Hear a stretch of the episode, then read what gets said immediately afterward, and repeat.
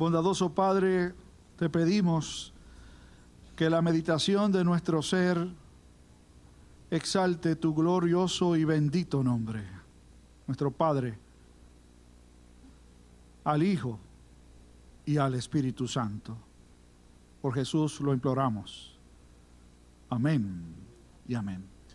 Bruce Larson, un compositor eh, de varios libros cristianos, en uno de sus libros cuenta una historia que me parece interesante. Él habla de un amigo suyo que vivía cerca del Hoyt Park en Madison, Wisconsin.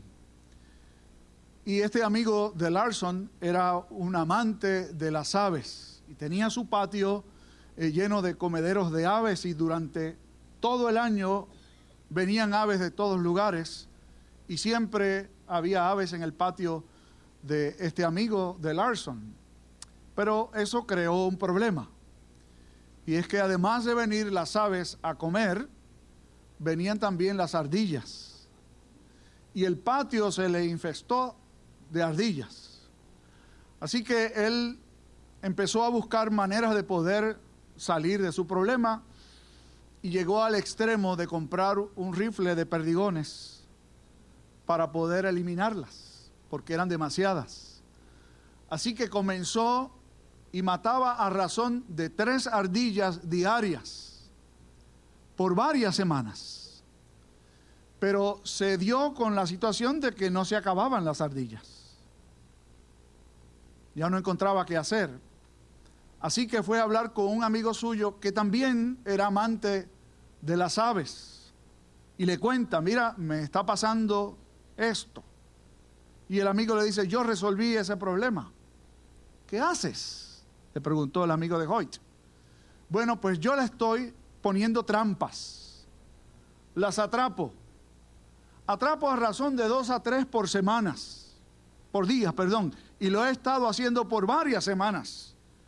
¿Y qué haces con ella? Preguntó el amigo de Larson. Pues la suelto en el Parque Hoyt. Los que no escucharon la historia al comienzo, el amigo de Larson vivía al lado del Parque Hoyt. Qué distinto hubiera sido si estos dos amantes de las aves se hubiesen puesto de acuerdo y hubieran trabajado cooperativamente, seguro que hubieran logrado resolver el problema de las ardillas y no hubieran tenido que llegar al extremo, uno de ellos, de tener que matarlas. Hoy hemos llegado a esa porción del Evangelio según San Juan, que es, o que comprende más bien, el texto bíblico más conocido de la fe cristiana. Creo que aparte del Salmo 23, que muchos de ustedes lo pueden recitar de memoria, si hay algún versículo bíblico que yo creo que muchos de ustedes conocen, por no decir casi todos, es Juan 3, 16. ¿Qué tal si lo recitamos?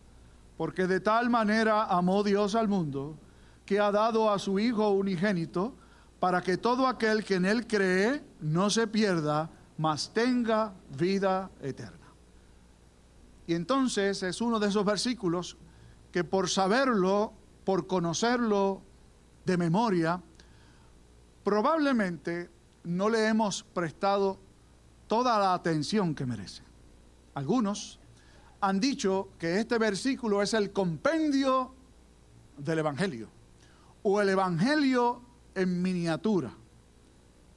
Tratemos de ver por qué razón. Antes de entrar a mirar el texto y los otros dos que le acompañan, queremos decir que ciertamente en estos versículos que vamos a mirar el día de hoy, congenian, trabajando de manera coordinada y perfecta, las tres personas de la divinidad, el Padre, el Hijo y el Espíritu Santo. Volveremos sobre eso en un rato. ¿Qué dice el pasaje? Dice que de tal manera amó Dios al mundo. En clara y abierta referencia al amor de Dios, nuestro Padre. Se destaca aquí no la capacidad del ser humano por allegarse a Dios, sino el amor de Dios como lo que mueve, lo que hace posible la redención de nosotros los seres humanos. Cuán grande es el amor de Dios. Medite por un momento en eso. Cuando yo era pequeño, me enseñaron un cántico que decía que el amor de Dios es tan grande que no cabe dentro de los brazos míos, pero que tampoco ir, puedo ir más allá de ellos.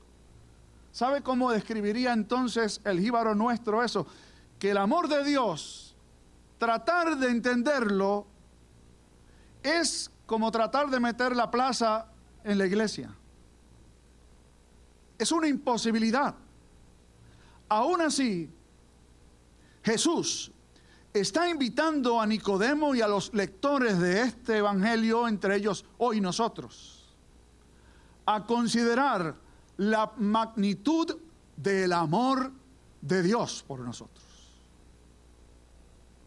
De tal manera nos amó Dios nuestro Padre, que dio a su Hijo unigénito. Su Hijo unigénito. Este del que hemos hablado desde el prólogo del Evangelio según San Juan. Único. Jesús es el Hijo único del Padre. De la misma esencia y sustancia que Él.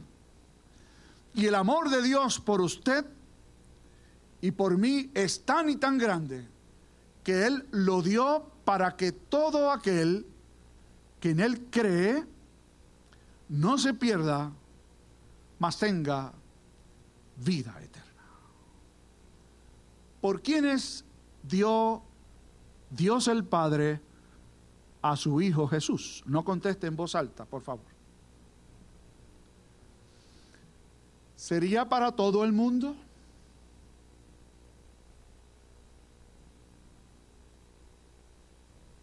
Como yo les dije que no conteste en voz alta, todos están muy disciplinados y ni siquiera contestan con sus ojos ni con su expresión facial. ¿Por quiénes envió Dios a su Hijo al mundo? Ciertamente es que Dios lo dio por el mundo, pero ¿es por la totalidad del mundo? Bueno, para poder entender a qué se refiere el texto cuando habla del mundo aquí, hay que ver el contexto en el que se escribe. Para los judíos, la salvación estaba guardada única y exclusivamente para ellos como nación de Dios. Se veían a sí mismos como la nación exclusiva de Dios, como ese pueblo único de Dios. De hecho, como que hay algunas naciones en el mundo, y algunos en Puerto Rico les ha parecido que es así, que piensan, que creen que una nación en particular es una nación de Dios. Usted ha oído, yo espero que usted no lo repita. A la gente que dice que Puerto Rico es la isla del Cordero. Por el amor de Dios, no se confunda, porque haya un Cordero en el escudo, no quiere decir que esta es la isla del Cordero. Porque usted guarde un zafacón en el garaje no quiere decir que el zafacón es un carro.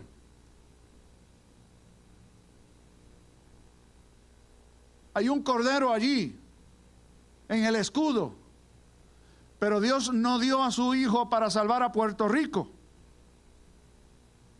Dios dio a su hijo para salvar a gente de todas las etnias, en toda la historia, en el mundo entero. Lo que eso quiere decir es que Dios no distingue entre el pueblo israelita y los romanos, digamos, o los puertorriqueños, o los chinos, o los que viven en cualquier lugar del mundo. Los judíos les faltaba comprender que en el mismo llamamiento de Dios, en el origen del propio pueblo suyo, cuando llamó a Abraham le dijo, tú serás bendición para todas las naciones de la tierra. Por lo tanto, Dios dio a su Hijo no solo por aquel pueblo que se entendía como el pueblo privativo de Dios, sino para gente como usted y como yo. Para que todo aquel que en Él cree, fíjese que no dice el texto para que todo aquel que en Él crea, hay una diferencia.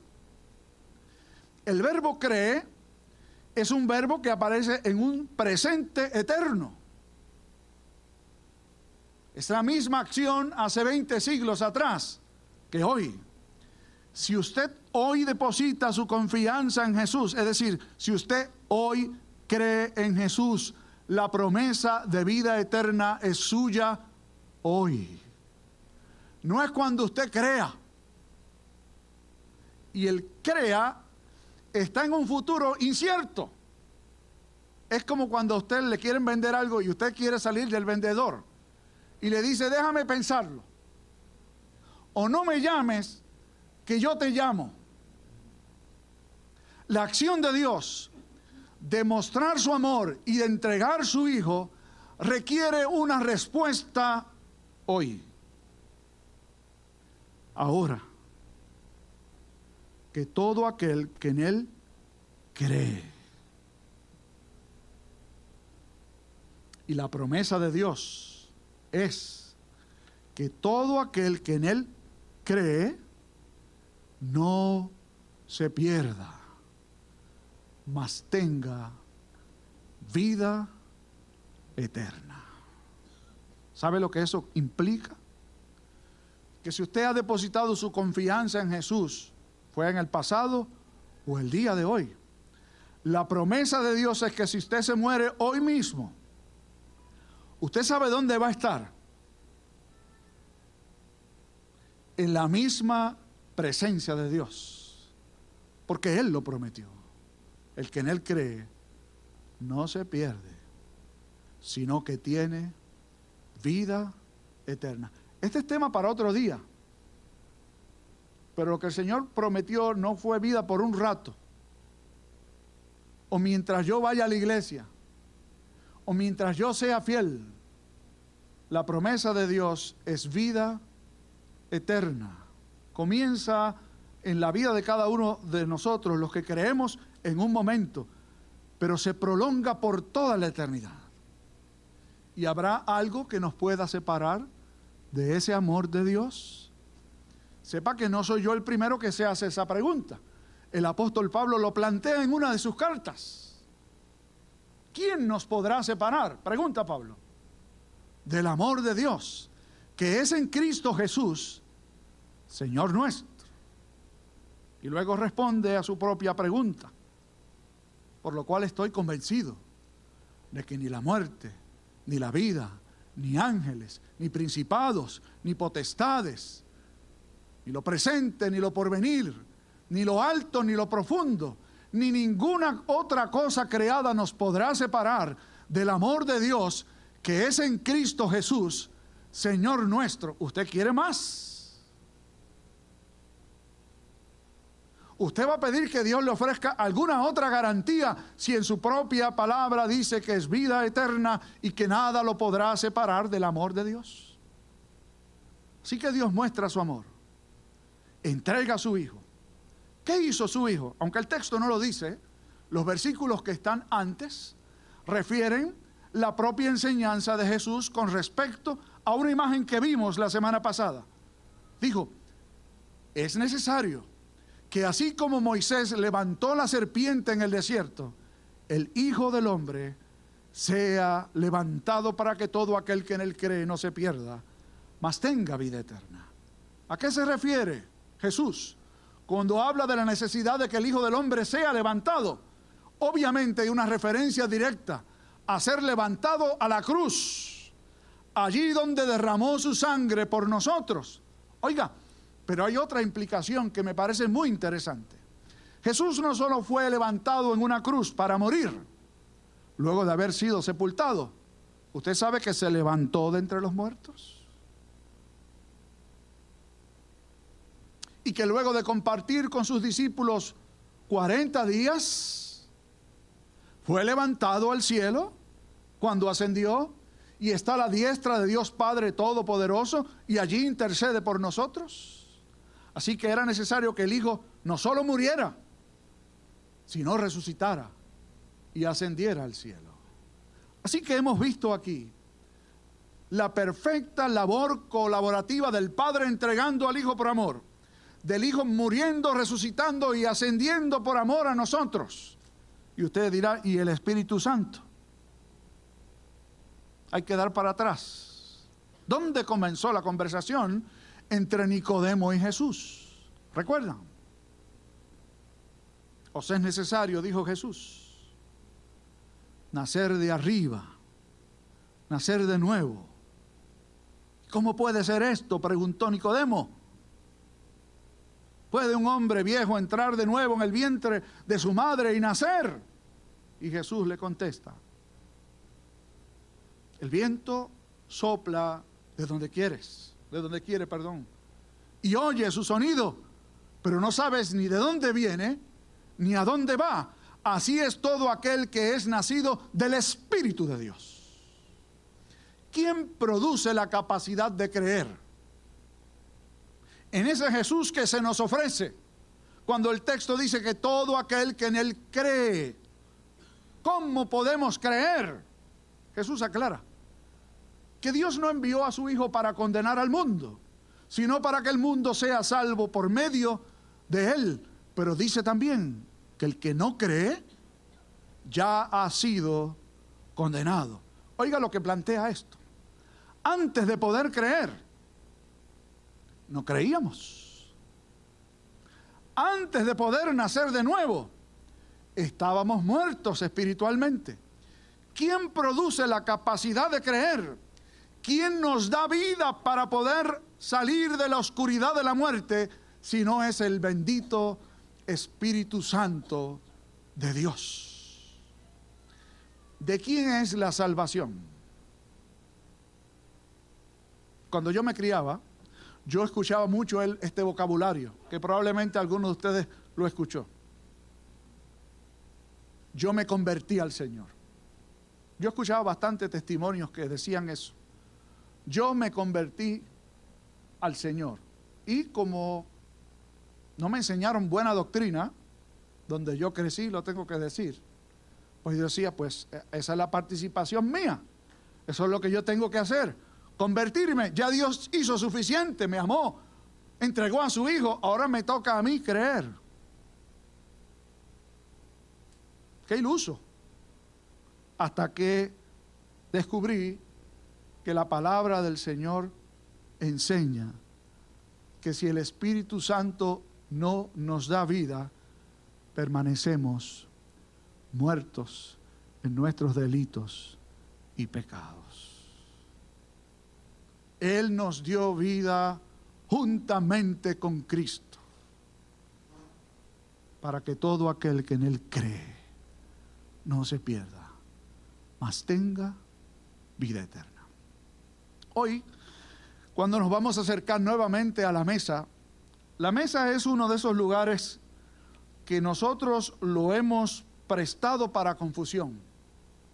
No de por sí, la mesa es clara, pero la hemos utilizado como un asunto de discusión y de debates. ¿Qué celebramos en la mesa? Yo recuerdo también mi niñez, que me decían que uno podía acceder a la mesa si estaba bien con Dios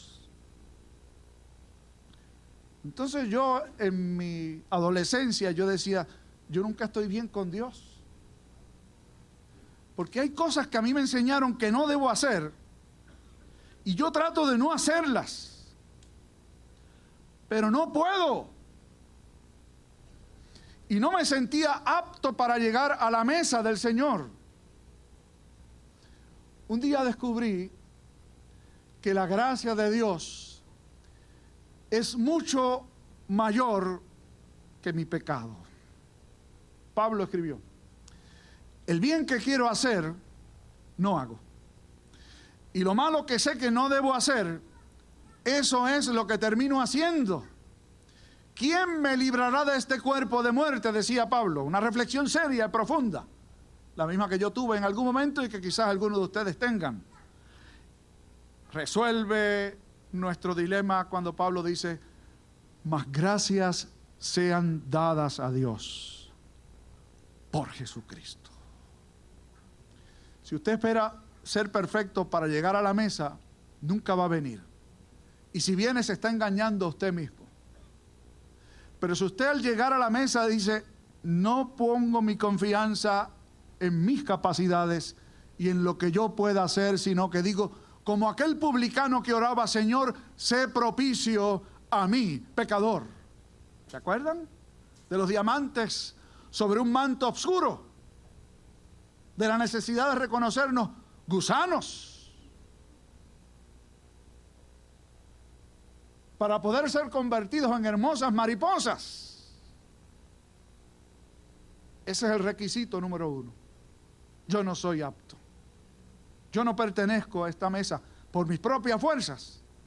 No cuenten conmigo. Y el segundo requisito es Cristo Jesús vino a limpiar lo que se había manchado y vino a salvar lo que se había perdido. Esta es la mesa no para celebrar su capacidad de ser fiel, sino para celebrar la fidelidad de Dios, que es para siempre. Se colmó la copa, ¿saben? No hay nada más que añadir. Dios el Padre entregando a su Hijo, Jesús el Hijo muriendo por nosotros y el Espíritu Santo obrando en nosotros la redención y la santificación. ¿Hace falta algo más? Desde luego que no hace falta nada más. Sea nuestra respuesta al acercarnos a la mesa. Sé propicio a mí, Señor. Dame tu gracia. Amén. Padre, gracias te damos por amarnos. No lo merecíamos, no lo merecemos y no llegaremos a merecerlo jamás. Padre, gracias por enviarnos a tu Hijo, por abandonar el trono eterno, hacerse como uno de nosotros, obedecer tu ley por nosotros y morir en la cruz por nosotros. Porque resucitó victorioso y ascendido a tu presencia, hoy reina contigo. Padre, gracias por tu Santo Espíritu, que es como ese viento que sopla de donde quiere y no oímos su sonido, pero podemos experimentar por fe la obra maravillosa de la regeneración, el cambio y la transformación en todo aquel que en Jesús cree. Te pedimos que hoy, al acercarnos a tu mesa, vivamos la maravillosa experiencia de ver tu obra perfecta, la del Padre, la del Hijo y del Espíritu Santo, obrando a favor nuestro y para la gloria de tu nombre. En Cristo Jesús lo imploramos. Amén.